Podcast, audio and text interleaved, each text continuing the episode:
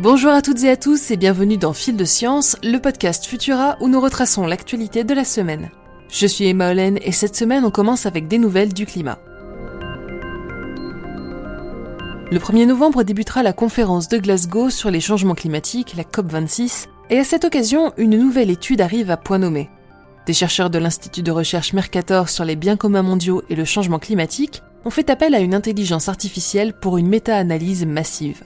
Grâce à l'apprentissage automatique, basé sur le modèle de langage BERT, l'IA a identifié et analysé pas moins de 102 160 études empiriques sur des sujets aussi variés que la migration des papillons, les décès humains liés à la chaleur ou encore les évolutions des forêts.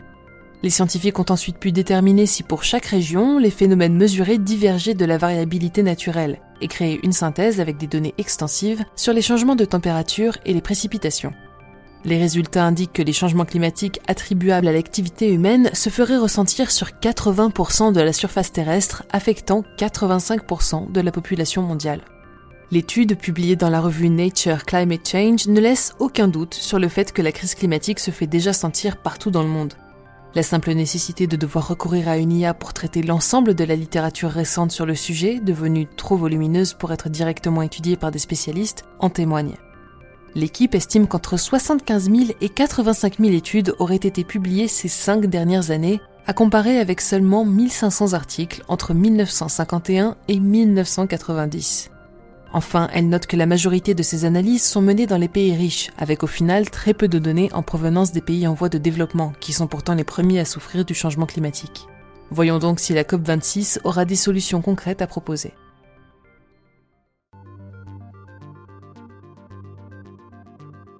Les sels d'aluminium sont-ils vraiment dangereux? Eh bien, d'après une étude, il semblerait qu'ils doivent pour le moins susciter la méfiance. Longtemps soupçonnés d'être cancérigènes pour l'homme, leur mécanisme d'action est encore mal compris, mais grâce à une analyse menée sur des cellules de hamster in vitro, les chercheurs ont pu constater que des concentrations suffisamment élevées induiraient le développement d'anomalies chromosomiques, comme cela est observé dans certains cancers. L'aluminium est un des éléments les plus abondants sur Terre et son interaction avec l'organisme est habituellement bénigne. Mais à cause de notre exposition importante au sel d'aluminium, notamment à travers les cosmétiques, celui-ci finit tout de même par s'accumuler dans nos cellules. Les conséquences de cette accumulation doivent encore être étudiées avec plus de précision, mais dans l'intervalle, les spécialistes appellent à la prudence. La colonisation de Vénus, ça n'est pas pour aujourd'hui. D'après les récentes conclusions des équipes du CNRS et de l'Université de Versailles-Saint-Quentin, celle que l'on surnomme l'étoile du berger n'aurait jamais hébergé d'océan. Lorsqu'elle se forme, les planètes se couvrent d'un océan de magma qui dégaze beaucoup et produit une atmosphère très épaisse constituée notamment de dioxyde de carbone et de vapeur d'eau. Si la planète se refroidit suffisamment à un point de son existence pour permettre à la vapeur d'eau de se condenser et à la pluie de tomber, des océans peuvent alors se former comme ce fut le cas sur Terre. Mais dans le cas de la planète jaune, il semblerait que le climat n'ait jamais permis aux précipitations de prendre naissance.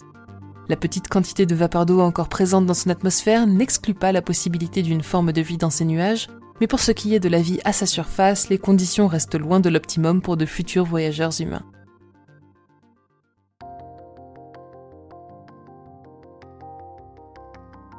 Si vous êtes déjà allé en Scandinavie, vous avez peut-être pris part à la tradition de vous réchauffer dans un sauna avant de vous plonger dans un bain glacé.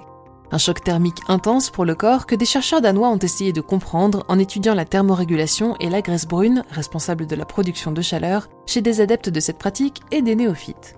Ils ont ainsi pu conclure que les habitués étaient doués d'une meilleure thermorégulation, mais également dotés d'une graisse brune plus active à température confortable. Notons tout de même que l'échantillon de 16 personnes ne suffit pas à généraliser les résultats de cette étude.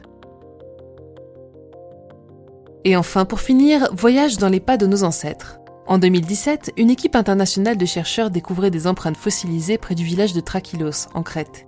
Une cinquantaine de traces de pas d'hominidés dont une nouvelle analyse révèle qu'elles auraient plus de 6 millions d'années. Ces marques illustrent à merveille le processus de l'évolution humaine, portant encore dans leur structure des traits génétiques de primates, mais démontrant également l'adaptation du corps à la marche bipède. Les photos de ces étonnantes capsules temporelles et nos autres actualités sont à découvrir sur Futura, bien entendu. Pour ne rien manquer de l'actualité scientifique, rendez-vous sur les plateformes de diffusion pour vous abonner à Fil de Science et à nos autres podcasts. Si cet épisode vous a plu, pensez à nous laisser un like et un commentaire sur Tumult, une note sur vos apps audio préférés ou encore à en parler à vos proches. On se retrouve vendredi prochain à 18h30 avec toujours plus de nouveautés scientifiques. Bon week-end à tous.